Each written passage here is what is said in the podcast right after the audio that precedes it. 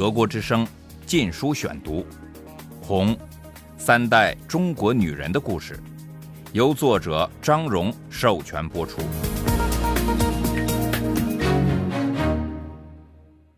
第二十八章，长上翅膀飞。一九七六至一九七八年。第一节。这消息使我顿感极度轻松。一刹那间，我反而失去感觉。长期灌输的自我约束马上起作用。我注意到四周是一片哭声，我也得做出适当的表情来。我缺乏正确表情的面孔，该往哪儿藏呢？似乎只有前面那位同学的肩膀。他是个学生干部，此刻显得心碎。我一下子把头埋在他的肩膀上，背也一抽一抽的，还发出恰当的呻吟声来。结果假戏被当了真，那女学生干部一边大声抽泣。一边扭动身体，好像要转过来抱住我哭似的。我把整个身体重重的压在他背上，使他动弹不得。一边也希望他以为我是悲痛欲绝了。在毛泽东死后的日子里，我想了很多。我知道他被看成是个哲学家，我努力思考他的哲学实际上是些什么。想来想去。我想，他的哲学的中心思想是对永恒斗争的需要或欲望。他的思想核心似乎是与人奋斗，其乐无穷，需要不断大量制造阶级敌人。我不知道是否有任何别的哲学会像他的这样引起这么多苦难和死亡。我想到中国人所经历的恐怖和悲惨。都是为什么呢？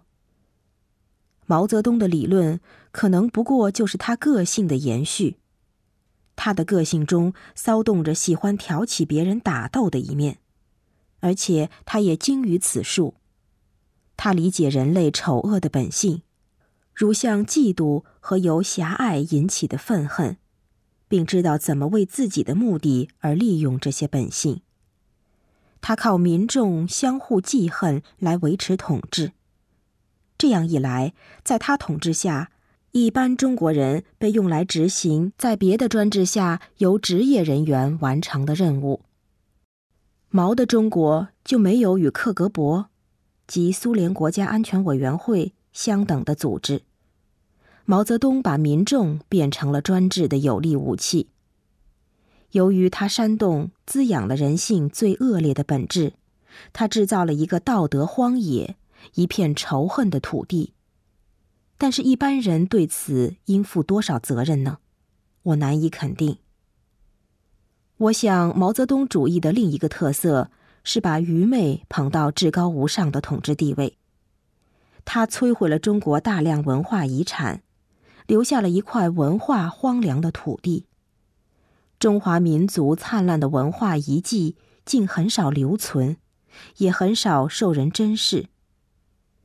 中国人似乎在衷心的哀悼毛泽东，但是我怀疑有多少眼泪是真的。人们不得不时刻做样子，他们有时自己也无法分辨出什么是虚情假意，什么是真心实意。为毛泽东流眼泪，可能只是他们演戏生涯中的又一出表演。然而，毫无疑问的，人民的情绪是反对继续毛泽东的政策。在他死后不到一个月时间，十月六日，毛夫人和其他四人帮成员就被捕了。谁也不支持他们，军队不支持，警察不支持，甚至他们自己的警卫。也不保护他们。他们能挨到现在，靠的只是毛泽东。四人帮能掌权，实际上只是因为他是五人帮。听到那四个人被逮捕的那么轻而易举，我感到一阵悲哀。就这么几个二流的跳梁小丑，居然压迫了九亿中国人整整十年。当然，我主要的感觉是欣喜若狂。文革最后的暴君终于垮台了。许多中国人都和我有同感。当我上街买酒，准备和家人朋友举杯庆贺时，竟发现店里的酒都已卖光了，到处都有人在庆祝。官方也举行庆祝集会，和文革中的群众大会形式一模一样，这使我很生气。我特别气愤的是，在我的戏里，政治辅导员和学生干部们又在组织大会，俨然一向是反四人帮的英雄。新的头号人物是毛泽东选择的华国锋。我相信他唯一的资格是他的平庸。他上任首先做的事是宣布在天安门广场建毛泽东的陵墓。我对此怒之已极。数十万人在唐山大地震后还没有房子住，还睡在街边临时搭起的窝棚里。我母亲以她的经验，立刻意识到一个新纪元开始了。毛泽东死的当天，他回他原来的部里报道工作。他在家里待了五年，现在想再好好干一番了。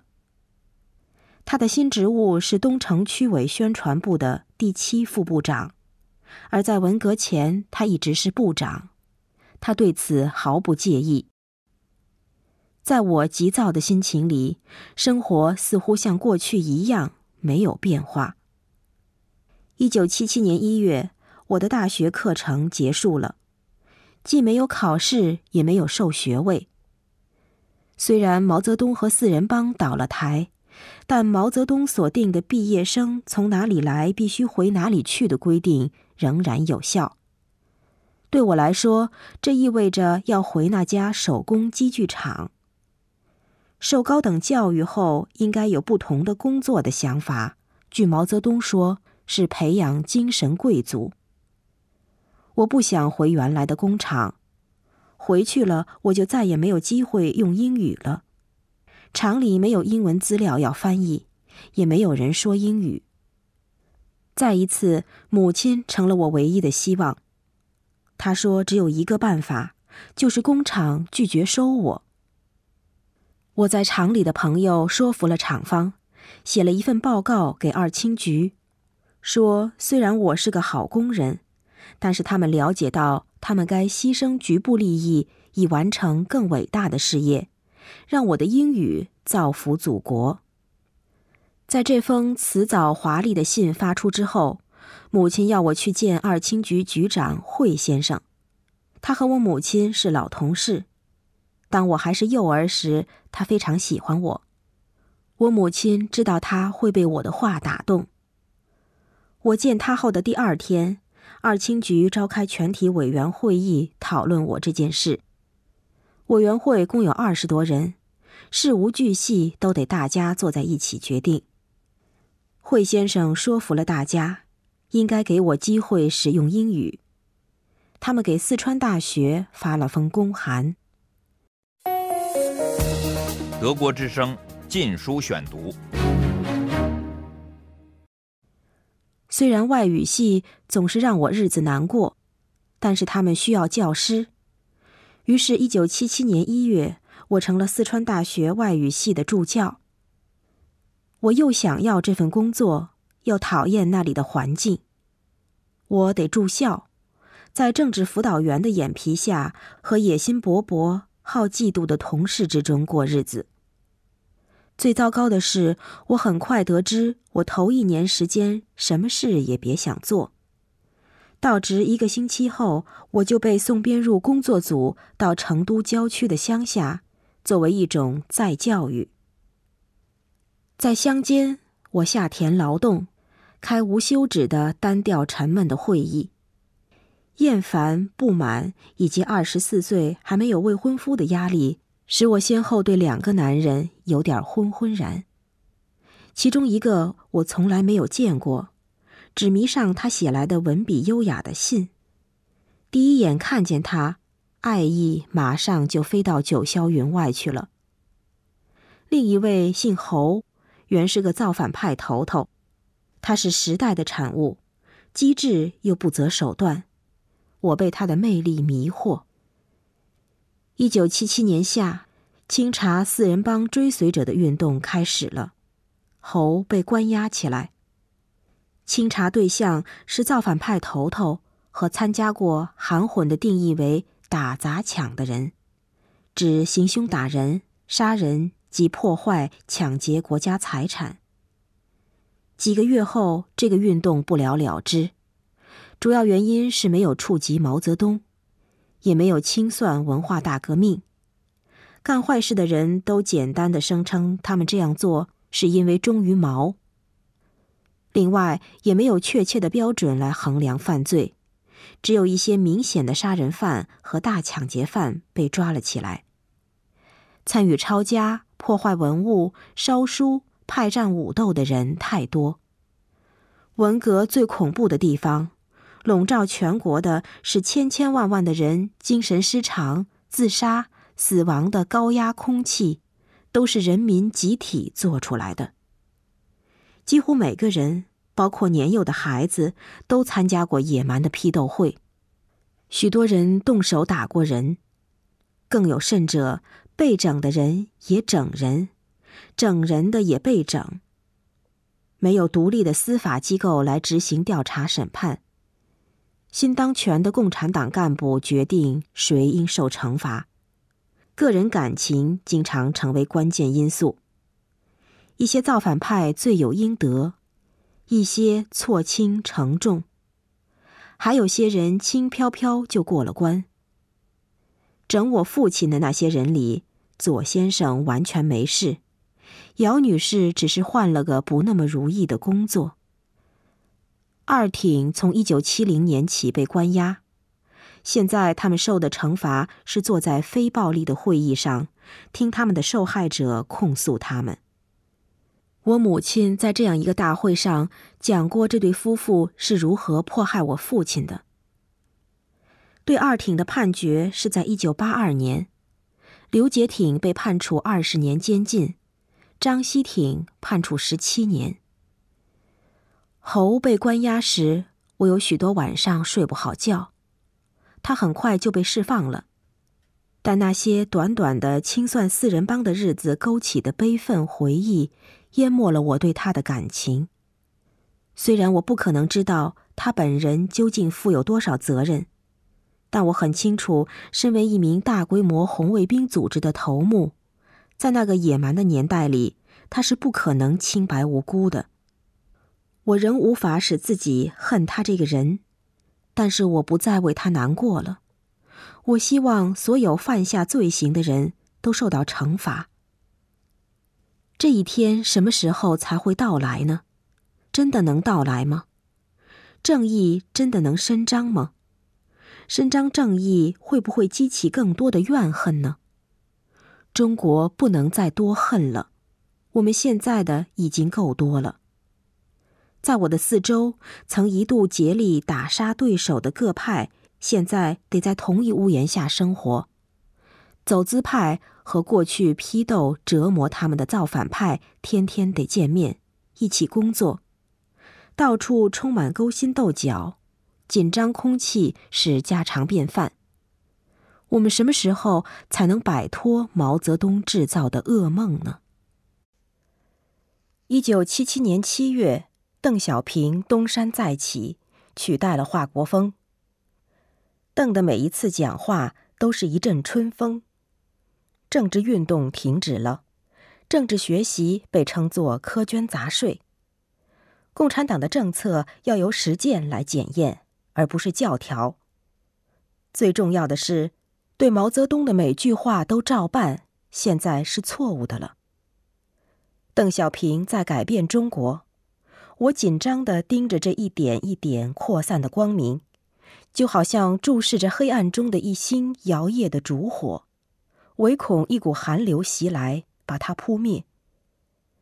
按照邓小平的新规定，我在公社的图形于一九七七年十二月完结了，比原定的一年少了一个月时间。短短一个月之差，使我的心飞上了天。我回到成都。学校正准备姗姗来迟的1977年入学考试。这是自1966年以来首次正规考试。邓小平宣布，大学入学必须通过考试，而不能走后门。因为从毛泽东的政策上变过来需要时间，使老百姓有思想准备，秋季招生延期了。系里派我到四川北部群山去面试考生，我欣然前往。正是在从一个县城到另一个县城招考的旅程中，独自乘车行在蜿蜒、尘土蔽天的山间公路上时，我突然第一次想到，如果能到西方留学该有多好。几年前，我的一个朋友告诉我一个故事。他是一九六四年从香港返回祖国的，回来就不准他离境了。直到一九七三年尼克松访华后，他才获准去香港探望他的家庭。到香港的当天晚上，他听到他侄女打电话给东京的朋友，安排到那里去度周末。这段小事使我思绪万千，从此一想起就心神不定。这种探访世界的自由，一种我不敢梦想的自由，不断的折磨我。因为出国简直是闻所未闻，这愿望就一直被牢牢的囚禁在我的下意识里。在别的大学是有人拿奖学金到西方学习，但是去者完全由当权者指定，起码要是党员。我既不是党员，又不被系里信任。即使机会自天而降到戏里，也落不到我身上。但是现在，第一次我脑子里什么东西动了一动。高考既然已经恢复，中国又正在摆脱毛泽东的桎梏，那么我是不是有希望去西方留学了呢？这梦想刚一萌芽，我就马上强迫自己掐掉它。我多么害怕那不可避免的失望！德国之声《禁书选读》，《红》，三代中国女人的故事，由作者张荣授权播出。